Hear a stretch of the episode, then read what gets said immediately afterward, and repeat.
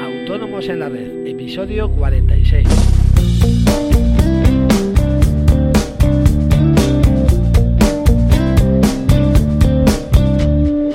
Muy buenos días y bienvenidos otra semana más a Autónomos en la Red, el podcast en el que hablamos de todos aquellos temas que nos interesan a los autónomos. Esta semana vamos a dedicar nuestro podcast a explicaros distintas formas de financiación a las que podemos acceder, distintas del tradicional préstamo bancario o de la cuenta de crédito. Algunas son ya tan habituales que la mayoría de vosotros sabréis perfectamente de qué tratan, pero no está de más dar un repaso a las características de cada una para recordar y comprender perfectamente cada tipo de financiación. Pero antes de nada, quiero recordaros que mm, podéis contactar conmigo a través del formulario de contacto de nuestra web, asesoríafiscalautónomos.es.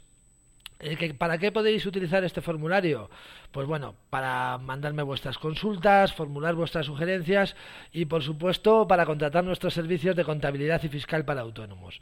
Por si alguien no lo sabe, tenemos unas tarifas súper competitivas, como por ejemplo nuestra tarifa microautónomos, con la que por 15 euros al mes masiva podéis enviarnos vuestras facturas y que nos encarguemos de todos vuestros temas contables y fiscales.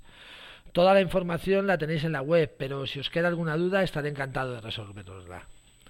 Y bueno, una vez realizado el autobombo, vamos a entrar en el tema de hoy que va a ser el leasing. Eh, no os voy a aburrir con complicadas definiciones, simplemente os diré que el leasing es un arrendamiento financiero, es decir, se trata de un alquiler con opción a compra. Aunque en realidad ejercer la opción de compra es prácticamente obligatorio, ya que la opción a compra es una cuota más del leasing, por lo que siempre es interesante ejercerla. Actualmente se utiliza como un préstamo prácticamente, pero con algunas diferencias.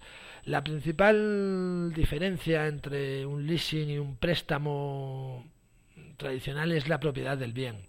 Normalmente, en el caso de que compremos algún bien con un préstamo, dicho bien será nuestro, mientras que si lo compramos por leasing, el bien será del banco sociedad de leasing hasta que ejecutemos la opción de compra.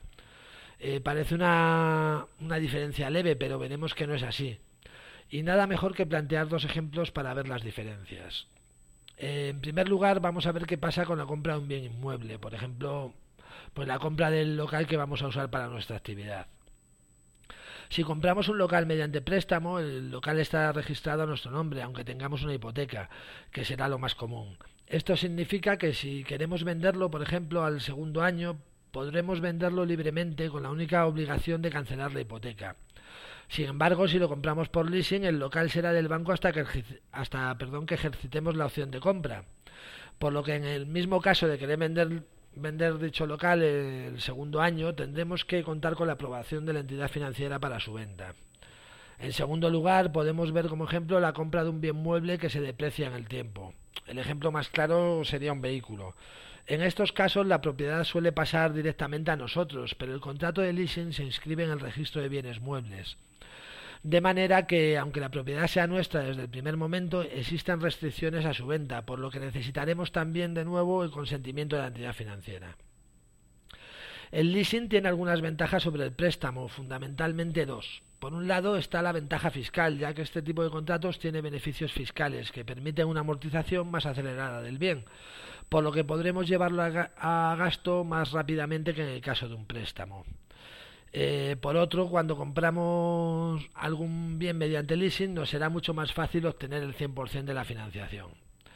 Eh, pero claro, como todo en esta vida también tiene sus desventajas, ya que sobre todo en el caso de los bienes inmuebles, en caso de incumplir con el pago de alguna de las cuotas, no se trataría de un embargo propiamente dicho, sino de una resolución de un contrato de, llamémosle entre comillas, de alquiler, por lo que no contaríamos con todas las garantías que nos ofrece la ley hipotecaria. Otra desventaja sería el tema del IVA, si en nuestro caso no es deducible. Eh, volviendo al ejemplo, que tal vez sea la forma más fácil de verlo, eh, imaginemos que compramos un bien valorado, por ejemplo, en 10.000 euros y que la financiación nos va a costar durante toda su vida 5.000 euros, por ejemplo. Eh, si compramos el bien mediante un préstamo, el IVA que pagaríamos, suponiendo que sea el 21%, es de 2.100 euros sobre los 10.000 euros, ¿vale? Eh, que pagaríamos en el momento de la compra. Sin embargo, si lo compramos mediante leasing, el IVA se va pagando en las cuotas, por lo que se paga sobre el precio del bien y sobre los intereses. En nuestro ejemplo, pagaríamos 3.150 euros, 3.150 euros perdón, durante la vida del contrato de leasing. Si podemos deducirnos el IVA, no hay problema porque bueno, lo que pagamos no lo deducimos y ya está. Pero si no podemos deducirnoslo porque, por ejemplo, nuestra actividad está exenta de IVA, eh, habríamos pagado 1.050 euros de más, digamos, entre comillas. Eh, por eso no podemos decir que una fórmula u otra sea la mejor, sino que habrá que estudiarla en cada caso.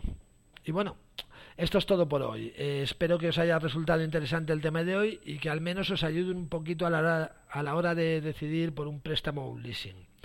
Eh, si es así, os agradeceré mucho una valoración en iTunes de 5 estrellas y si encima dejáis una reseña, me haréis la persona más feliz del mundo. Nos vemos mañana, como siempre, a las 8 menos cuarto. Adiós.